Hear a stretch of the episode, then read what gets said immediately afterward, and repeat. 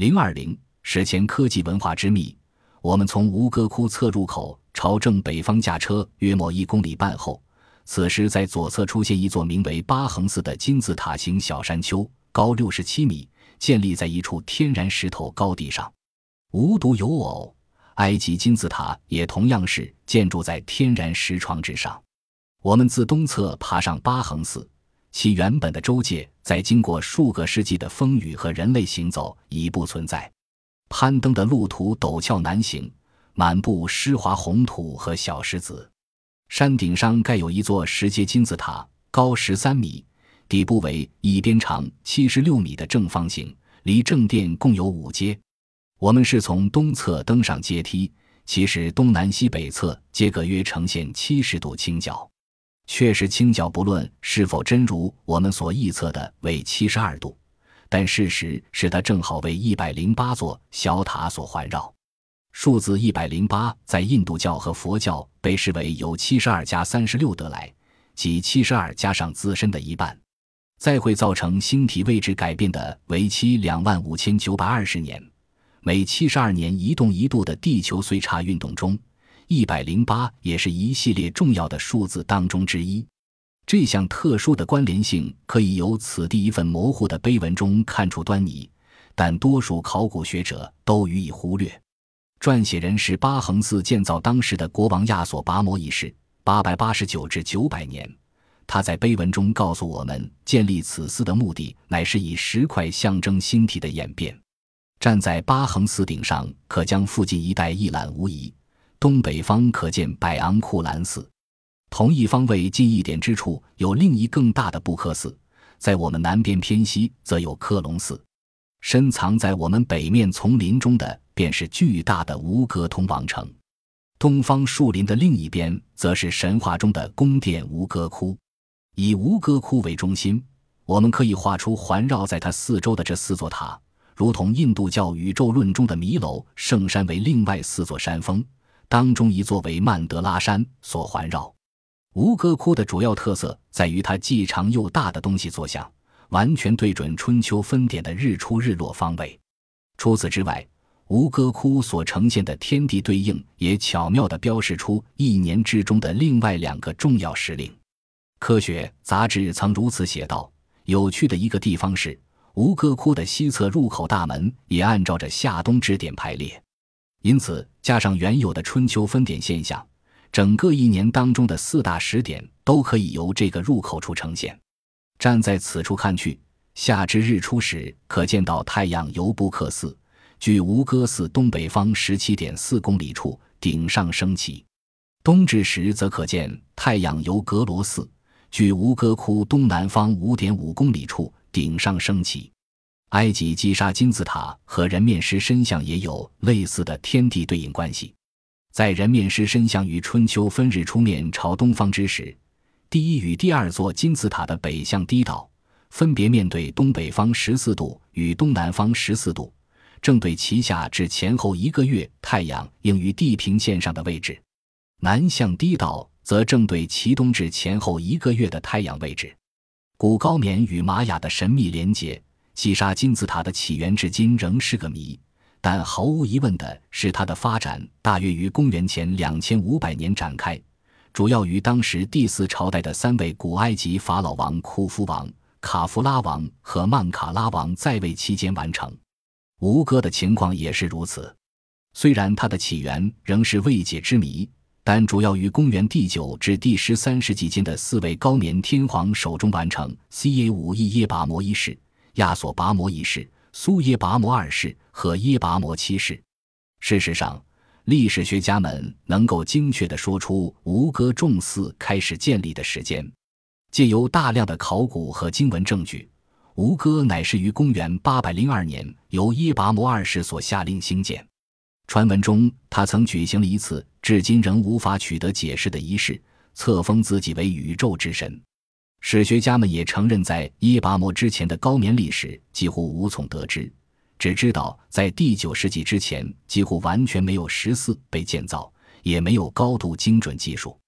因此没有确切证据可以指出吴哥众寺乃是承袭古建筑上的演变。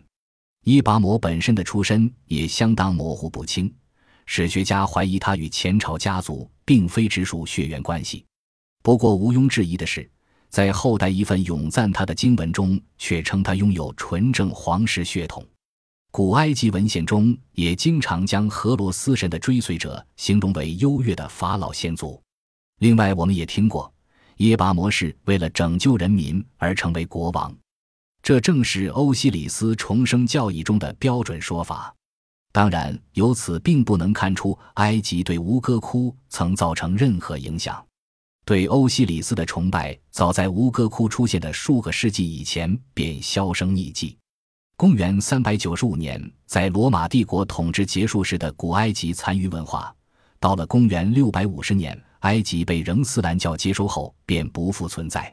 可是耶拔摩二世却还在其后一百五十年才于遥远的高棉国度称王。尽管没有直接影响力，但我们不禁怀疑。吴哥和击杀金字塔之间可能有所谓间接地下管道存在，而造成二者相关。当然，我们也还会怀疑是否相同的关联性也影响了古墨西哥文化。有这种臆测的不单是我们而已。在一九五五年，伟大的玛雅文化学家麦克科伊曾发表评论，表示古高棉国和玛雅帝国有着许多难以解释的相似性。从这些类似性上，应该能让我们得到何种结论呢？巧合或许仍旧为解释之一，但这么多的纠结和复杂性摆在面前，以统计学来看，便不太可能为巧合，正如同不太可能有直接影响力的存在。另一个解释，则如我们在前章末尾所暗示过，可能有尚未水证实的第三者影响力存在，既神秘而且古老。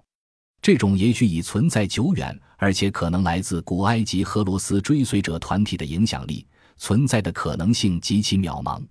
可是，正如神探福尔摩斯所言，当你将完全不可能者排除后，不论剩下者可能性有多低，都必定为真。到底耶拔摩二世是如何成为高棉国王的？为什么他会自称为天皇呢？从所有的经文中，我们得知。他是乘船渡海来到高棉，之前的数年，他居住在一个遥远的国度，名为王者之山。他为何居住在该地不得而知，也有人说那个地方便是爪哇岛，但却无从证实。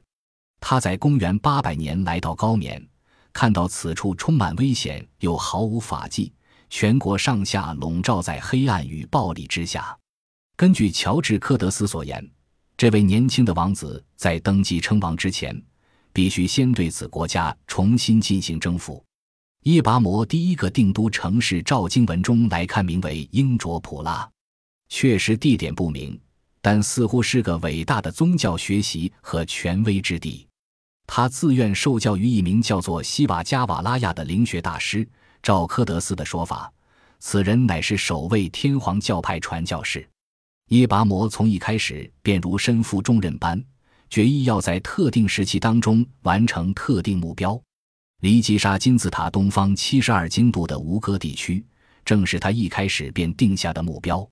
耶拔摩在英卓普拉停留不过数月后，便和他的老师西瓦加瓦拉亚带着军队向北来到现今吴哥地区所在地的平原。他们在此地建了一座名称优雅的城市哈里哈瑞拉亚。也就是现今地图上所见的洛普欧斯这个地方，洛普欧斯上的三座寺庙当中一座已模糊难见，其排列方式竟与北冕星座的三颗星相同，莫非这又是巧合？位于天龙星座旁边的北冕星座，在洛普欧斯寺庙于公元第一千零五十五第十一世纪兴建时，是不可能从地面上看见的。它和吴哥一样，都只出现在公元前一万零五百年春分清晨的地平线上。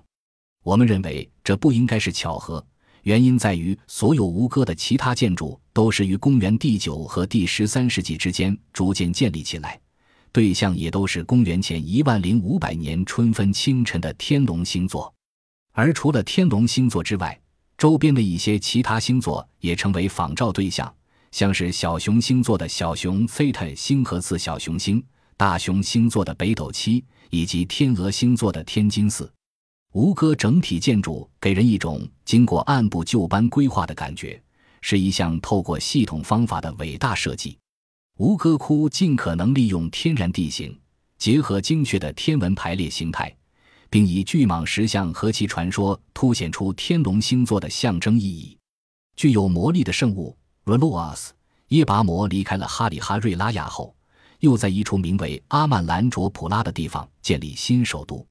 考古学家认为，此处乃是位于现今吴哥通王城的西方。之后，他又向东迁移四十公里。来到可以俯瞰吴哥平原的库兰高地，建立了马海卓帕拉瓦塔城。接下来极为怪异的事发生了。根据皇室经文写道，陛下和西瓦加瓦拉亚老师来到马海卓帕拉瓦塔城施行统治。之后，他们又请了一位比西瓦加瓦拉亚更博学的婆罗门学者。这位精通更多魔法的学者创立了一项仪式。让全高棉只会存在一位统治者，他将仪式内容从头至尾传授与西瓦加瓦拉亚，告诉他如何执行这项天皇仪式。